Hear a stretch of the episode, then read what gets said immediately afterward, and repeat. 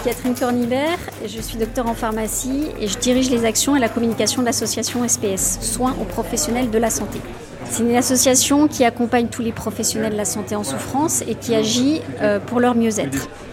On a une plateforme nationale d'écoute qui est le 0805 23 23 36 qui est avec une application et tous les professionnels de la santé peuvent contacter jour et nuit de façon gratuite, anonyme et confidentielle en fait euh, avec 100% de décroché. C'est 100 psychologues qui sont sur cette plateforme et qui les écoutent et qui peuvent également les réorienter. On a eu plus de 13 000 appels depuis 2016 et l'année 2020, euh, plus l'année 2021 en cours, c'est quasiment 10 000 appels.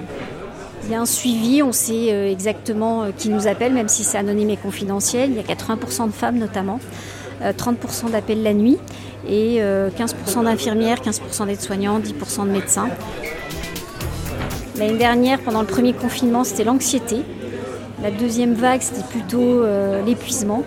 Et là, on est plutôt sur la lassitude de leur métier par rapport au contexte actuel qui n'a pas énormément évolué. Là, on a encore 3000 appels cette année, euh, c'est quasiment autant que l'année dernière. Euh, c'est plus qu'avant la crise sanitaire. La souffrance, y compris des soignants, ne va pas s'arrêter parce qu'on est arrivé à un stade où il y a énormément de harcèlement, de problèmes de management, d'organisation du travail. Et puis aussi, ça vient de problèmes personnels euh, inhérents euh, à la qualité de vie au travail qui fait qu'ils dorment moins, euh, ils ont moins d'activité physique, ils mangent moins bien que la population générale et c'est une population qui est deux fois plus en idées suicidaires que la population française.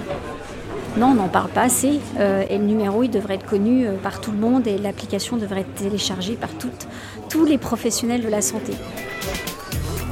C'est la première fois que je viens et je vais revenir parce que je trouve que c'est un formidable lieu d'échange et justement de visibilité sur toutes les actions que l'on fait, mais aussi qu'on apprend. Et euh, il y a beaucoup d'interconnexions euh, qui fait qu'on peut travailler ensemble parce que je, je pense que la santé, c'est pas une problématique, c'est plusieurs problématiques, plusieurs solutions, mais pour arriver à un seul objectif, c'est avoir un équilibre entre la santé physique, psychique et sociale. Et chacun œuvre dans ce système-là pour essayer euh, euh, de retrouver cette bonne santé, les, outils numériques, mais aussi toutes les relations humaines qu'on trouve aussi euh, à cette université e-santé.